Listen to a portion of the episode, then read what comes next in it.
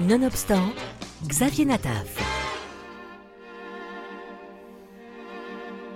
En ce mois de janvier, le Mémorial de la Shoah de Paris organise, pour la première fois en France, une rétrospective exceptionnelle de l'œuvre d'Emile Weiss, réalisateur de documentaires saisissants sur la Shoah. Par un langage visuel et rédactionnel propre, Émile Weiss laisse la parole à la puissance évocatrice des images et des témoignages afin d'illustrer la vérité des faits historiques. La rétrospective que me consacre le mémorial de la Shoah, elle, comporte dix travaux, donc neuf films documentaires et une, et une plateforme multimédia qui concerne Auschwitz. Cette plateforme multimédia composée de 45 modules vidéo propose une visite virtuelle des sites représentatifs du fonctionnement du projet nazi mis en œuvre dans les environs d'Auschwitz. Euh, il se trouve que ces, 15, il se trouve que ces 15 dernières années, effectivement, euh, mon énergie, mon attention et mes propositions sont focalisées sur, euh, Auschwitz. Explicitement, dans la plateforme, la vocation et les pédagogiques. Moi, je ne pense pas que Auschwitz, en tant que tel, soit un objet muséal. Alors, je me rends, si vous voulez, les gens qui sont euh, au musée d'Auschwitz, les, différents historiens euh, et les conservateurs, ils font un travail tout à fait formidable pour pour conserver les collections et rendre les choses aidées. Et je, il n'y a, y a pas de problème là-dessus, il n'y a pas de souci. Euh, j'ai le plus grand respect par rapport à leur travail. Mais pour s'approprier le sujet, ou vivre avec, ou se rendre compte, ne serait-ce qu'est-ce que, quels sont les signifiants qui dégagent le sujet, je, il me semblait opportun de, mettre en œuvre un travail qui permette aux gens intéressés par le sujet de, découvrir des autres dimensions. Cette rétrospective est l'occasion de visionner la trilogie Urban, Destruction en yiddish, qui propose un nouveau mode de représentation pour rendre compte du processus d'extermination des Juifs.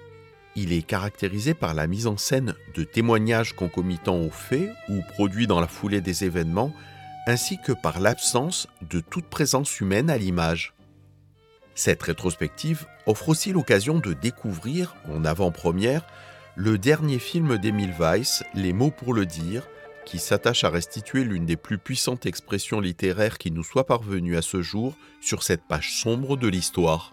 Les écrits de Charlotte Delvaux, c'est quelque chose qui ne ressemble à aucun autre écrit euh, de, ce que moi je connais, euh, à la fois par leur puissance, par leur poésie, et par euh, tout en même temps en ayant un reflet de ce que était la vie de ces femmes et, ces 230 femmes qui étaient déportées politiques de, France. Là, bon, euh, c'est un convoi, c'est le seul convoi des femmes politiques qui, qui, qui arrivait à Auschwitz. On ne sait pas trop bien pourquoi.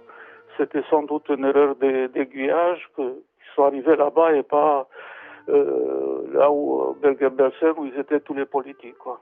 Donc mon, mon système de représentation, c'est il est semblable semblable à, ce qui est dans la trilogie. Le premier témoignage, le criminal docteur et, le, et Sonderkommando, c'est proche de ceci, à, à, ça de près qu'il y a quand même de, comment dire, le, le, le texte, c'est pas un texte documentaire, c'est un texte littéraire. Donc il s'agissait de, de, créer le support adéquat pour une, pour une incarnation de ce que, de ce que euh, Charlotte Delbo suggère dans ses textes. C'est habiter ces textes-là, je, crée les conditions, enfin, en tout cas, c'était ça mon, euh, euh, défi, de, créer les conditions adéquates pour pour que ce texte extraordinaire soit euh, incarné, vivant, habité, je ne sais pas comment dire. C'est une première adaptation de Charlotte Delbo à l'écran, voilà, aussi.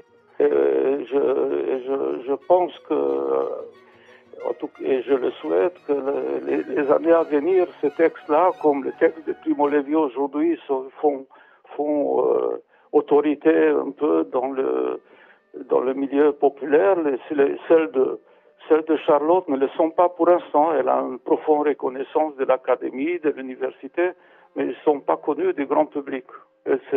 C'est vraiment dommage. Mais entre autres, je fais ça, je fais le film pour, euh, pour servir ce texte et les, les rapprocher d'un public plus large. Les projections, en présence du réalisateur, s'accompagnent de rencontres avec des invités comme Delphine Orviller, Annette Vivorka, Catherine Clément, Léa Weinstein ou encore les époux Klarsfeld. La rétrospective de l'œuvre d'Emile Weiss, composée de neuf films et du dévoilement du projet hors norme de plateforme multimédia sur Auschwitz, se déroule au Mémorial de la Shoah à Paris jusqu'au 25 janvier.